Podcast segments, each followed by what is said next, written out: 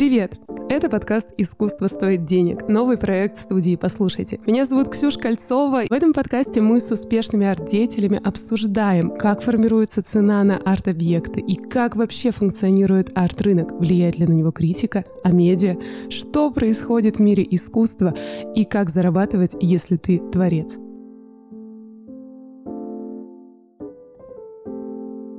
Всем привет! У нас сегодня на связи Музей современного искусства «Гараж». Сразу три представительницы, и они сегодня расскажут, как работает музей по трем разным направлениям. Девочки, привет! Представьтесь, пожалуйста, и расскажите, в каких отделах вы работаете. Меня зовут Саша Сербина, я возглавляю пресс-службу музея. Меня зовут Аня Борисова, и я менеджер отдела фандрайзинга. И меня зовут Марина Романова, я менеджер публичных программ отдела просвещения. Супер. И давайте, чтобы немножечко погрузиться в среду, начнем разговор с того, как вообще функционирует гараж, и почему мы, собственно, сегодня здесь все собрались.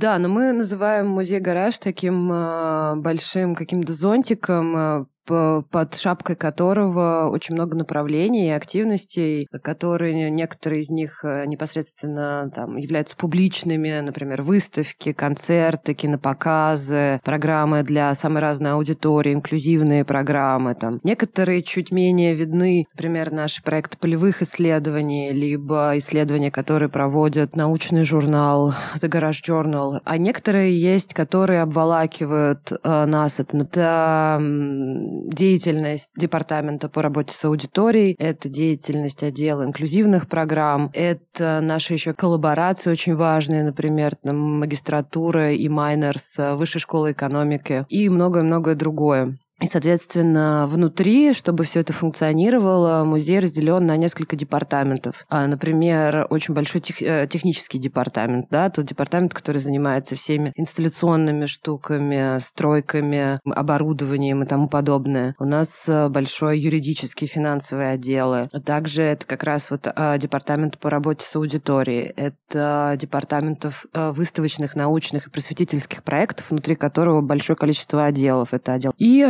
департамент, в котором работаю я, это департамент маркетинга, развития и рекламы, в котором как раз вот я занимаюсь пиаром, у нас отдельно есть еще направление веба, фандрайзинг, у нас а, отдельная программа по работе с патронами музея, Endowment, и это наши дизайнеры, это люди, которые разрабатывают и делают а, нашу сувенирную продукцию, и редакторский отдел, конечно, тоже.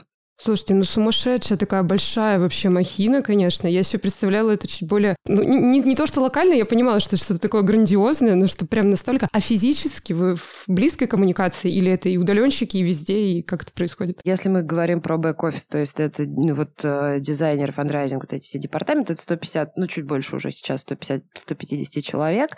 Плюс у нас есть фронт-офис, это смотрители, стойка информации, служба безопасности, то есть те люди, которые непосредственно встречаете в музея, и офис, да, он сидит отдельно, это отдельное здание в парке Горького, а, небольшое, Звучим масштабно, делаем все масштабно, но вот это, это, это не тысячи тысяч, это вот 150 и, наверное, еще 150. Ну, такая мини-корпорация не монстров. Так, такая, ну уж и не менее уж совсем-то, честно говоря. Нам тут с провинциальными музеями-то, конечно, это кажется огромным-огромным масштабом. Слушайте, а мне вот это вопрос, который у меня не был заготовлен, но стало интересно. А как проходят ваши корпоративы? Вы все вместе общаетесь между отделами? Вы видите все, знаете все друг друга? Как это происходит?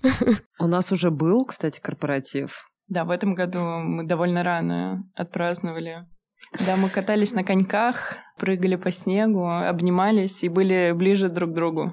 Такой был лозунг. Еще играли в керлинг. Да, ну, только я, по-моему, играла, но я довольна. На самом деле корпоратив это классно, потому что, да, действительно, команда большая, и некоторые, некоторые люди друг друга впервые видят, а, но это больше, наверное, исключение, нежели правило. Обычно вся команда довольно плотно друг с другом взаимодействует. Это правда, но мне кажется, что мы сильно выросли за этот год, пост пандемийный mm-hmm. второй, Очень, да.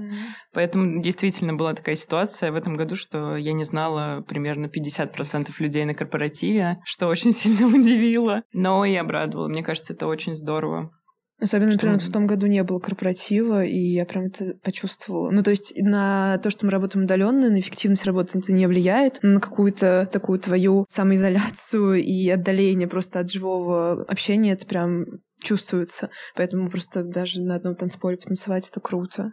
Ну да, и плюс это тот момент как раз, когда соединяется фронт-офис и бэк-офис, и как раз вот эти две части мы, ну, условно, там в рабочих э, условиях мы друг друга видим, да, но вот именно какое-то такое общение, оно не так масштабно происходит. И как раз корпоратив, он соединяет две эти половины. Да, вот мой любимый момент был, когда э, Андрей Мизяна, наш куратор, танцевал вместе с нашей гардеробщицей. Это да. было так чудесно, что, да, это было просто очень-очень мило.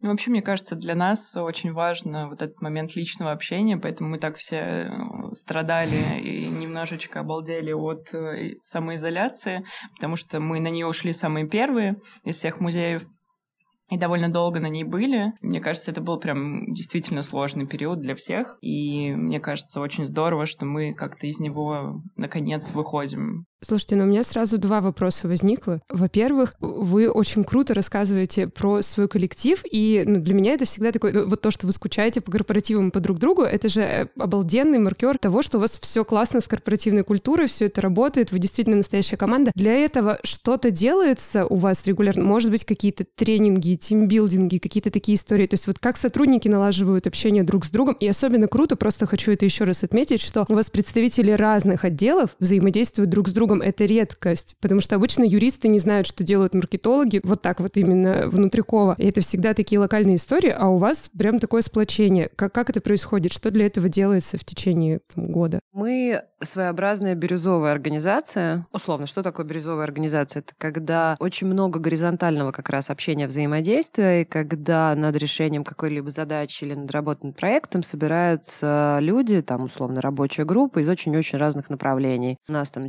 начинается скоро с ядра, которые там зачинщиков, это может быть там 6 человек. К моменту реализации проекта там количество людей в чатике может там достигнуть 30, да. Просто каждый человек подключается на своем этапе. И еще плюс я не хочу прозвучать снобски, мещански или как-то высокомерно, но практика, просто практика показывает, что нашему коллективу довольно сложно найти каких-либо тренеров или коучей, которые бы отвечали запросу а, нашей команды. Мы, в общем, более или менее сами кого хотите откоучим.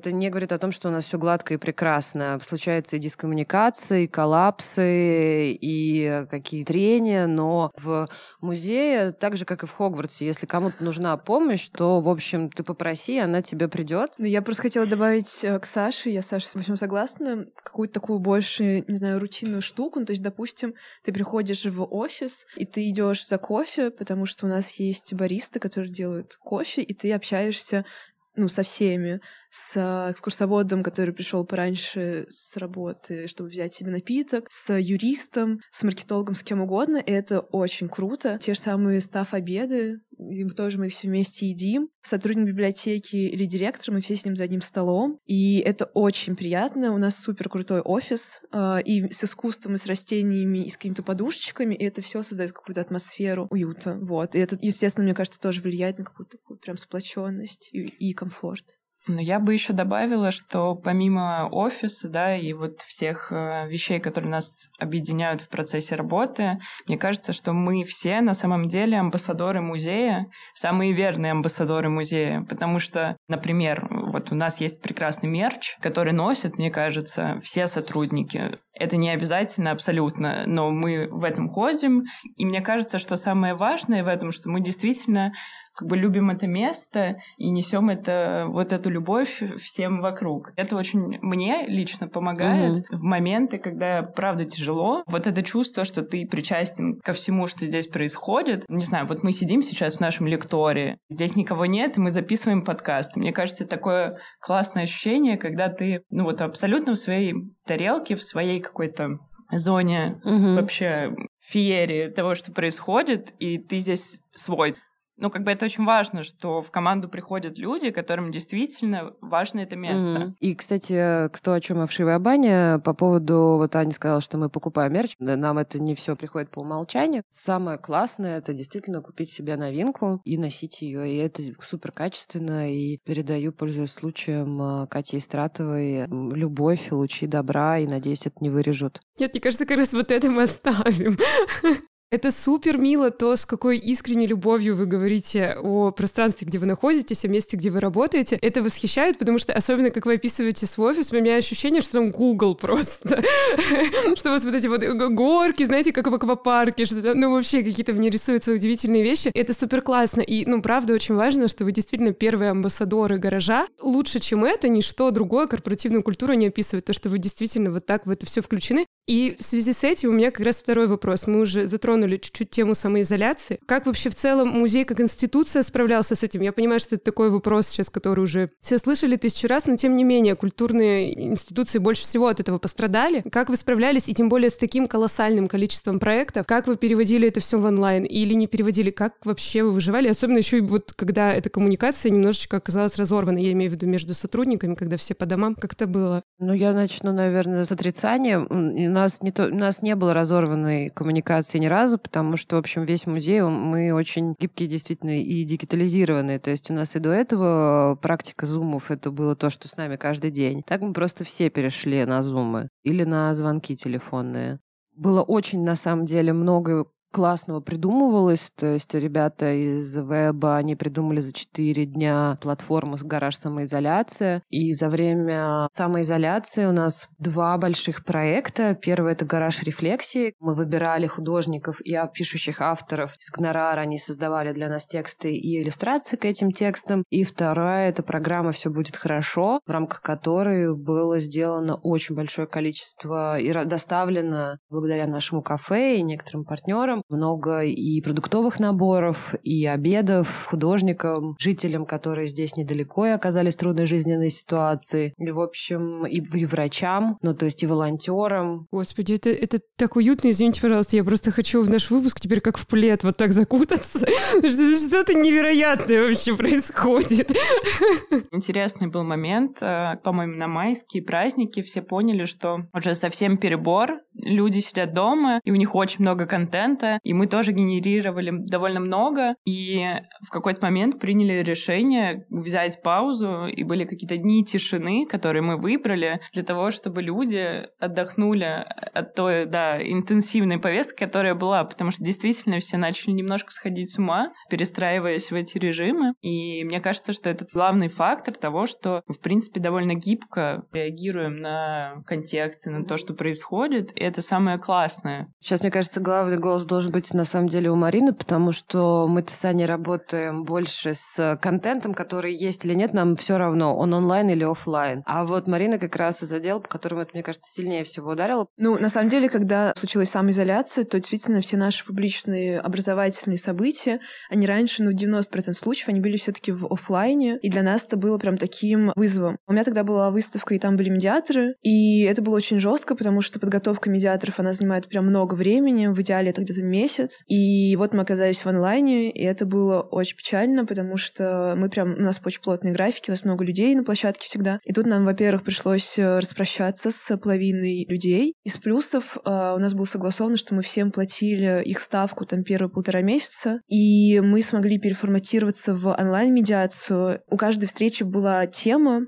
она была сформулирована из э, живой практики нашей жизни, то есть, допустим, жизнь в четырех стенах с мамой и темы, связанные с выставкой выставкой. То есть это была такая спекуляция на тем, чтобы люди пришли тем, кому интересно неофициальное искусство и реальная жизнь. Мы были уверены, что все захотят общаться про реальность, про корону, обсуждать это и ныть. Никто про это не говорил. Все говорили только про искусство, всем прям как-то приелась вот эта серость, и все как-то бежали от этого. И это просто были, по сути, диалоги в зуме. Мы показывали картинки и видео с ребятами, с медиаторами, но даже такой формат, он оказался спасительным. Это было бесплатно, как и абсолютно большинство наших э, публичных программ. И это прям было очень круто. Это было очень сложно. Мы работали с понедельника по субботу просто как бы без продыха. Шестером всего было шесть медиаторов. Но по факту это прям бесценный опыт, который мы точно как бы сейчас тоже переосмысливаем и там в дальнейший наш проект будем внедрять. Да, еще отдельно мы делали программу для посетителей третьего возраста, которые вообще же были заперты. У них же было все заблокировано. Ребята вот как раз из просветительского подбирали для них контент и высылали. Там были рекомендации по фильмам, и рекомендации по что почитать, и лекции какие-то наши. И медиацию мы Я маму делали. свою записала, она в восторге. Ее фаворитка была там наша менеджерка, моя подруга Соня Исаян. Просто говорит, а Сонечка,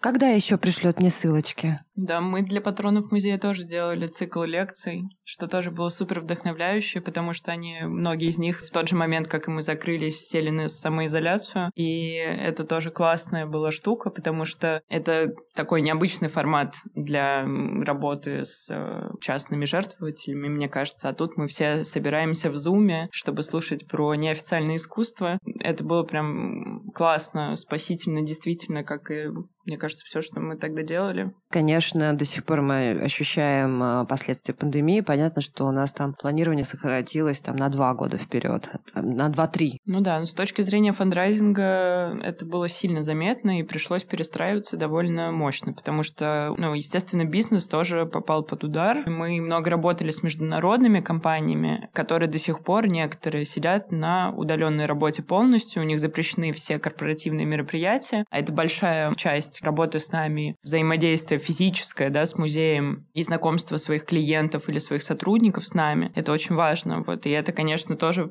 попало под удары, мне кажется, сейчас только более-менее что-то выстраивается, и мы во многом перестроились в лучшую сторону, мне кажется, в сторону смысла больше, то есть все наши проекты, они стали еще более осмысленные, и это очень здорово вот после пандемии, мне кажется, это особенно mm-hmm. актуально для брендов, потому что они не ищут э, теперь просто какую-то любую, да, маркетинговую активацию для своей аудитории. Мне кажется, что они тоже немножко чуть mm-hmm. лучше чувствуют, да, и как-то к этому чувствительнее стали, действительно. Ну и мы стали тоже чувствительны. Мы тоже по-другому выстраивать некоторые отношения. Например, на, в нашем кафе мы работаем там теперь только с локальными компаниями. Например, у нас локальная вода, у нас а, локальные обжарщики кофе, у нас только российская карта вин, потому что, ну, как бы вот, вот это support local, мы стали а, намного больше именно в эту сторону смотреть, думать. Просто раньше у нас это было на уровне а, таком глобальном. И у нас первая и единственная стране там грантовая поддержка художников, исследователей, там авторов, пишущих на русском языке, мастерские, студии, бла-бла-бла-бла-бла-бла-бла. Все это важно и классно. Да, но это вот всегда мы как бы думали о себе в контексте художественных практик. А как раз пандемия, она, она в общем, предложила нам экстраполировать это все и на остальные наши части. Очень вы осознанно к этому подходите, и мне так радует, что вы даже несмотря на пандемию и на какие-то, понятно, что сложности в любом случае возникли, что вы так реагируете позитивно и да, говорите о том, что открылись какие-то новые пути, что пандемия даже, возможно, помогла что-то пересмотреть. Это здорово.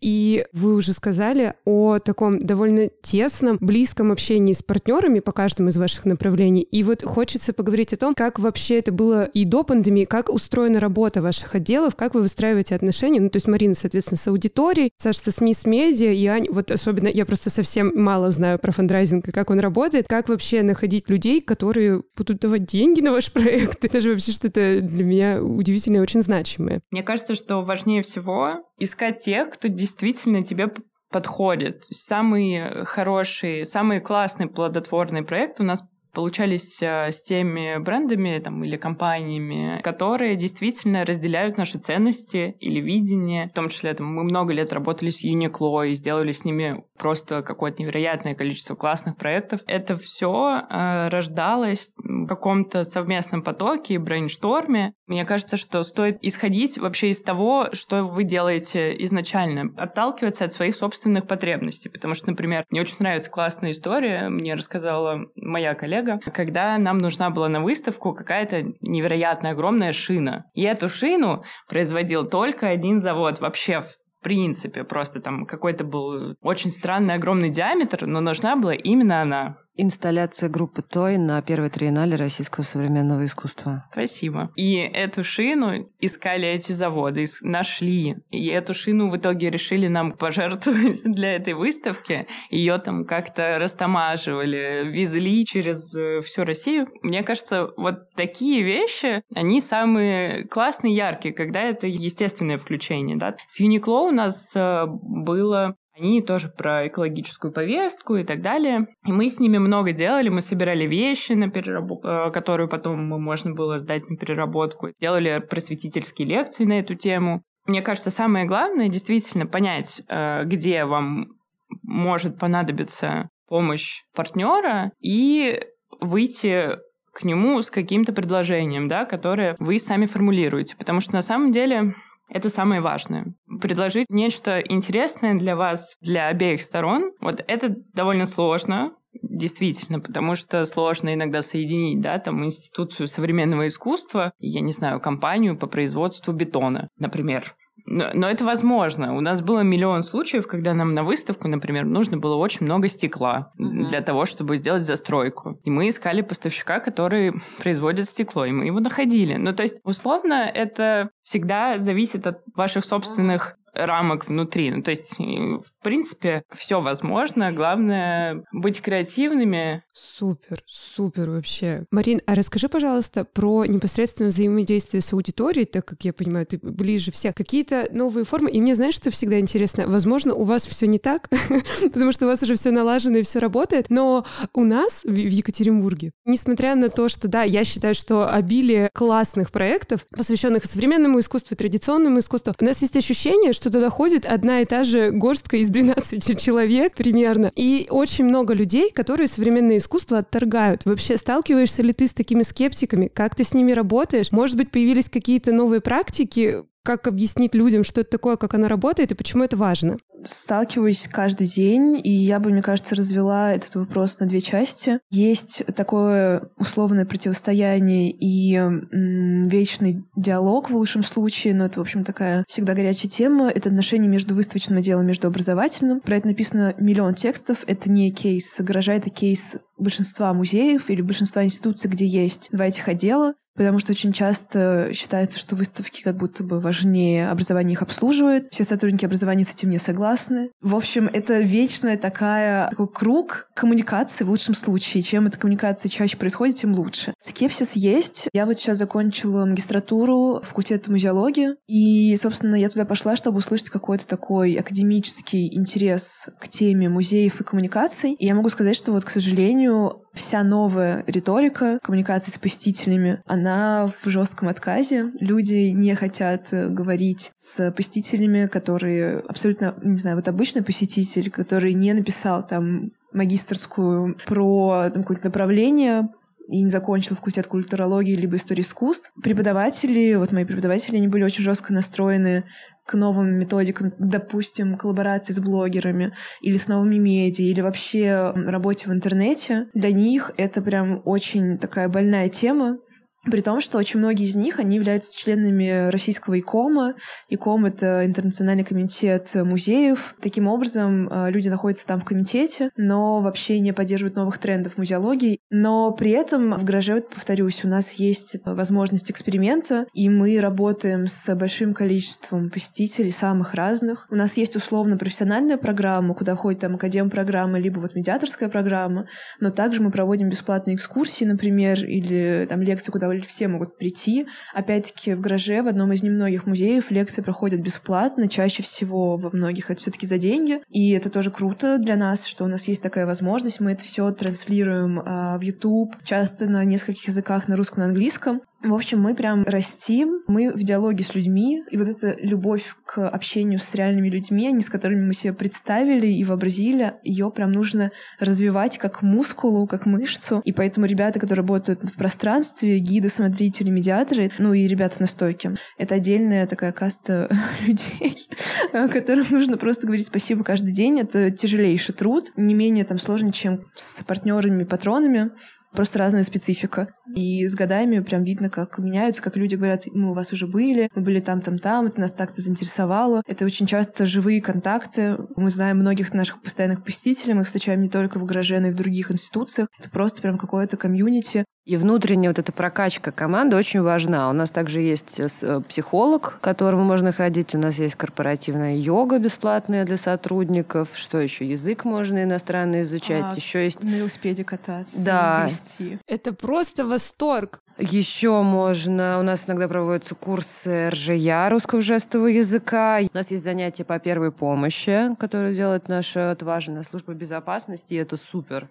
Для того, чтобы хорошо работать с аудиторией, нужно еще хорошо относиться к людям внутри. И плюс, чего я сейчас перескочу, но по поводу непонятности современного искусства. В общем, мне кажется, что если просто обычному человеку, и даже мне, я не искусствовед вообще ни разу, показать э, какую-то одну из самых известных картин даже, дай бог, ну, как бы, окей, пусть будет Ренессанса, я скажу, ну, тетя, ну, голая, ну, красивая, ну, автор такой. А чего там делает какая-нибудь э, лягушка, голубочек, виноград, почему, а здесь, я не знаю, какой-нибудь еще фрукт, а за каждым из них там символика на тома изучения, я вам не скажу, а это важно. На самом деле средневековое искусство, кроме, там, я не знаю, человекоподобия, все остальное современному зрителю, как правило, непонятно. Это это вот миф второй, который я разрешаю. И третье, пусть говорят, что современное искусство непонятно, это тоже нормально, но пусть приходят и люди не боятся. То есть точка входа должна быть, это от нас с вами зависит, от сотрудников культурных институтов современного искусства, чтобы люди просто даже боясь хотели прийти.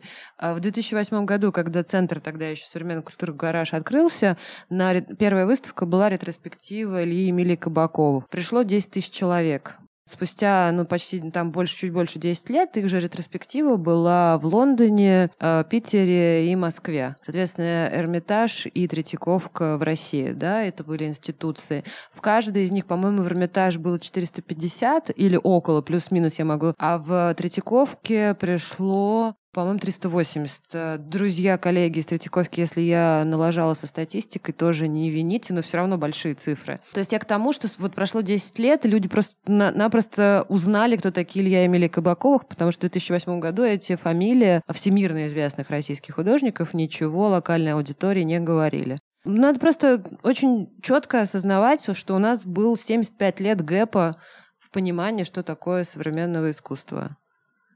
И эту лакуну, дырку, назовите как хотите, нужно восполнять, больше издавать. Слушайте, музей «Гараж» перевел Сонтак ну сколько, семь лет назад или там восемь, а она написала, ну в 70-х годах она писала, да, и мы были первые, кто ее перевел. Ну так вот, я имею в виду не в формате статьи для узкого круга избранных людей, а для массовой аудитории. И сколько таких еще переводов, а сколько мы еще не перевели, а уровень там знаний и возможности читания на английском в нашей стране. Ну работать и работать как это все распространять на широкую аудиторию. Просто мне все еще кажется, что искусство даже не современное, даже если взять да, шире и взять традиционное искусство, это все равно часто такая герметичная довольно история, где как бы вот один и тот же круг людей, посвященных, и многие люди боятся этого, потому что боятся глупо выглядеть, не понимают, не интересуются. Вот как это преодолевается? Я не согласна с формулировкой вопроса. Вот в чем дело. А, поясню, то есть до пандемии мы почти сделали миллион посетителей в год, а Третьяковка и Пушкинский, которые тоже активно вовлечены в создание выставок современного искусства, там, ну, они давно там миллионщики. Мне кажется, это что-то осталось, почему-то это вот, вот это засело, и как-то мы никак не можем э, избавиться от этого восприятия. На самом деле это уже даже статистически не так. Плюс э, давайте вспомним Ивана Дорна, Александра Гудкова и Мусю Татибадзе, которые прекраснейшим образом снимаются во всяких прекрасных видео, в том числе продвигающих проекты Музей Гараж. Саша Гудков еще работал с Пушкинским, это был великолепное видео «Танец». И здесь за этими людьми тоже пришла какая-то своя аудитория. Не нужно быть искусствоведом и посвященным. Посвященные искусствоведы, они как раз занимаются вот своим узким делом, прекрасным, великим трудом. Но аудитория и профессионал — это то же самое, что, я не знаю, в аквапарке. Вот вы приходите в аквапарк, формат понятный, да? Вот вы катаетесь на горочках, волны, там, хамамчик, но вы же не знаете, как это устроено. А вот есть узкий круг посвященных, которые знают, как работает хамам. Или как рассчитать так, чтобы с горки вам было не больно плюхнуться в бассейн, а вот чтобы мягонько так хуп и вот водичку. Но э, э, это то же самое. В каждой индустрии есть свои профессионалы, ровно поэтому она работает, и все работает хорошо. Но я на самом деле могу немного парировать, потому что, опять-таки, коммуницирую вот в последнее время очень плотно с э, высшим образованием. Или вот я сейчас за последние два месяца провела 9 уроков в школе про экскурсоведение. Я согласна с Сашей, что есть вот эти кейсы интеграции популярных, э, доступных, понятных людей в высокую культуру. В Пушкинском еще был очень жаркий кейс Дани Милохина, и все это обсуждали, я помню, в свое время. Но с чем я согласна в вопросе Ксюши, что люди приходят и говорят, что они не понимают, когда мы проводим экскурсию или медиацию. Собственно, чем для меня медиация отличается от экскурсии? там человек должен говорить больше, чем гид, и люди очень часто молчат, потому что они боятся сказать глупость. И вот это очень важный фактор. И вот то, что я сейчас проводила эти уроки, там, конечно, гениально. Я выхожу к доске, и я как бы сейчас должна начать, и меня представляет учитель, он говорит, ребята, сидите спокойно, сейчас вам прочитают урок, и потом вопросы. И я выхожу говорю, все не так, я сейчас сразу вам задаю вопрос, и мы начинаем с вами диалог. У нас вообще система образования так выстроена, что ты должен ну, слушать, а потом сдаешь экзамен. И есть правильный ответ, и все. И, естественно, современное искусство не про это, и вообще традиционное искусство тоже не про это. Саша правильно сказала, что мы можем видеть что-то фигуративное и понятное, на самом деле мы все смыслы не считаем, потому что мы не специалисты, но это понятно изображено, и нам из-за этого меньше вот эта агрессия. Когда мы говорим про современное искусство, есть очень классная техника VTS, Visual Thinking Strategies, которая вообще построена на трех вопросах, которые э, ведущий, фасилитатор задает группе. Первый вопрос, что вы здесь видите? Второй вопрос, почему вы это видите, почему вам так кажется? И третий вопрос, что еще вы здесь видите? Это про то, что работ так много, там так много сюжетов, мы их вообще не видим, мы убегаем, и задача подробно обсудить хотя бы один один кейс. Поэтому а, разговорить людей — это искусство, кому-то это дано, большинству нет, это нормально. Но людям, чтобы почувствовать себе свободу, чтобы сказать что-то кроме «я тоже так могу» или «мой ребенок так может», это не искусство, это правда, это навык, который со временем развивается. Чем больше проходит выставок, чем больше там есть коммуникации, лекций, воркшопов, медиаторов, чего угодно, тем это легче пройдет. Это всемирный, опять-таки, момент. Это не то, что там, не знаю, Россия отстала, Москва кто-то отстал. Это абсолютно везде так происходит. Это нормально. Это просто вот такая, как бы, ну, момент знакомства с неизвестным, который на самом деле намного менее страшно, чем может показаться на первый взгляд. Ну, я бы еще дополнила, что вообще, мне кажется, войти в искусство можно там, разными путями, иногда там более комфортными. Например, у нас каждый год есть кинотеатр, и в него реально ходят очень много людей. Мы показываем фильмы, в том числе, да, про художников, и вообще очень разного формата. И там кино, допустим, как что-то более понятной аудитории, ну, там более массовое, да, оно может привлечь тоже эту аудиторию и помочь ей не бояться приходить сюда, да, там, задавать больше вопросов. Те же самые лекции или там ридинг-группы, да, которые тоже существуют для того, чтобы ты мог задавать эти вопросы неудобные, да. Это очень здорово, что музей вот он не что-то статичное, это большая движущаяся штука, живая очень, в которую ты можешь войти разными путями. Главное чувствовать себя комфортно здесь. Главное, чтобы ты чувствовал потребность здесь находиться. Ну да, и плюс еще неоспоримая позитивная часть современного искусства в том, что большинство современных художников живы, и с ними можно пообщаться. И это довольно часто происходит, и на, не только в формате открытия, на которое, да, там приглашается какой-то отдельный круг, а в формате паблик-токов, токов, артистоков, дискуссий, лекций и тому подобное. И плюс э, люди, которые работают в этой сфере, мне кажется, они становятся все более открытий. Про молодой возраст аудитории, которая к вам приходит, вы как-то сознательно к этому шли или так просто получилось? То есть вы прям ориентировались на то, что мы вот все к себе завлекаем молодежь? И, или просто как-то она проявила интерес органически сама? Это просто открытость, желание воспринимать что-то новое. Естественно, большая часть нашей аудитории — это женщины, потому что женщины активнее. Вообще, girl power, вот это все. Опять же таки, до пандемии э, у нас очень сильно вырос процент посетителей третьего возраста. Год из года шли с тремя, а потом, бац, у нас стало 7-8%. Ну и плюс, например, мы работаем с третьим возрастом, с ЦСО, со всякими. Это прям да, реально... Центры социального обеспечения. Да. Для обслуживания. Обзваниваем, проводим экскурсии, мастер-классы. Но еще мне просто мне кажется, почему молодые люди скорее приходят, меньше боятся чего-то неизвестного. К сожалению, просто вот по опыту проведения там туров я могу сказать, что очень часто люди, правда, начинают провоцировать и говорить, это не искусство. Такое, правда, бывает. И это просто вот какая-то... Чем больше ты видел, тем тебе легче будет что-то увидеть. Поэтому насмотренность нужно разрабатывать. Молодежь как бы легче к этому идет. Ну и плюс все исследования показывают, что, например, в Европе основная часть посетителей вот всех э, музеев — это взрослые люди, потому что они все там, не знаю, слушают оперу, понимают, что это уже такая же классика, как и, там, я не знаю, все искусство 19 века. И для них это абсолютно органично. Там молодежи нет, то что молодежь гуляет и живет жизнь. А вот вы еще говорили про привлечение молодежи через э, какие-то вот э, кейсы со звездами, что там вот Дорн, Гудков, Милохин. А насколько осознанно люди после этого приходят? Ну, то есть нет ли ощущения, что это просто хайп какой-то, и на волне моды люди пришли, они не очень готовы впитывать, понимать это просто, ну, поснимать что-то в ТикТоке? Нет, естественно, мы работаем со всеми. Понятное дело, что мы очень дорожим и ценим там оставшимися становимся в нашей стране арт-критиками и надеемся, что вырастет новое поколение арт-критиков и будет также прекрасно. У нас есть замечательные информационные партнеры, которых мы ценим и любим. Понятное дело, что у нас большой э, пул э, медиа, э, с которыми мы работаем, но большее количество, конечно же, сейчас и больше даже просмотров получают медиа там новые, да, то есть это инстаграмы, телеграммы и прочие амы. И эту реальность нельзя отрицать. Ну и плюс, опять же таки, мы выбираем тех людей, которые подходят по тот или иной проект, которые нам близки, потому что там с Ваней мы делали совместно еще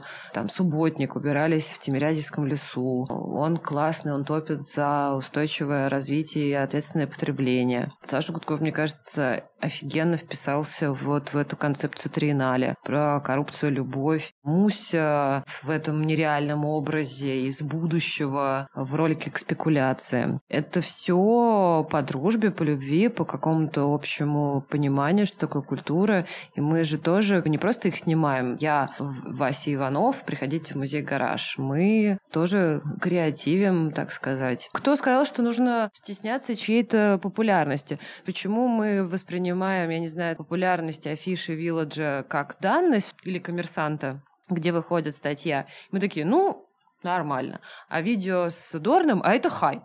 А вы знаете ли, вообще-то получить хорошую рецензию в «Коммерсанте» вот это больший хайп.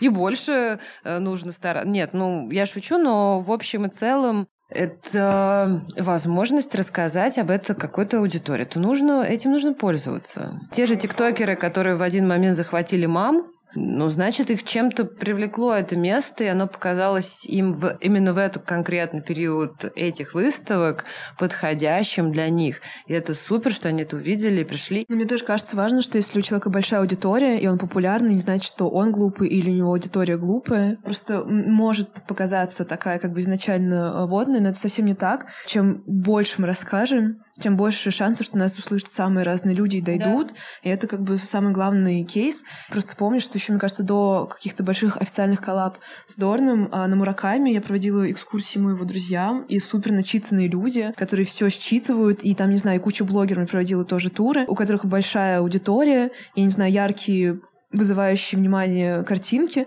при этом люди ходят на абсолютно разные выставки в разных странах, и уровень начитанности, насмотренности просто великолепный. Поэтому никаких здесь оценочных суждений заранее точно ну, не нужно иметь, и очень здорово, что да, музей становится популярным в какой-то такой повестке. Ну и растить аудиторию нужно с молоду. Чего тут скрывать-то? Ну, это правда. Для того, чтобы в конце концов к вам приходили люди, вот, про которых говорила Марина, они должны с самого начала это попробовать. А вот еще вопрос про вот эти кейсы. Просто очень интересно, как легко или нелегко соглашаться собираются всяческие звезды с вами работать, и какие там условия, если можно это разглашать, как происходит эта коммуникация? Вы просто в директ пишете или... Иногда пишем в директ, иногда тем контактам, которые висят у них в Инстаграме или в Телеграме. Главное что-то сформулировать, чего ты хочешь и зачем. Иногда кому-то можно подойти во время вечеринки или еще что-то. Но это все зависит от обстоятельств. У кого-то там через общих знакомых. Прям по-разному. Спасибо вам за этот большой разговор, который для меня просто незаметно пролетел. Да, спасибо Спасибо, Спасибо большое. Да.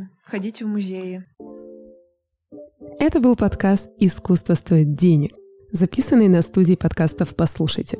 Если вам понравился эпизод, пожалуйста, поставьте нам оценку на той платформе, где вы нас слушаете. А также мы будем очень рады читать ваши комментарии. Меня зовут Кольцова Ксюша. Услышимся. Пока.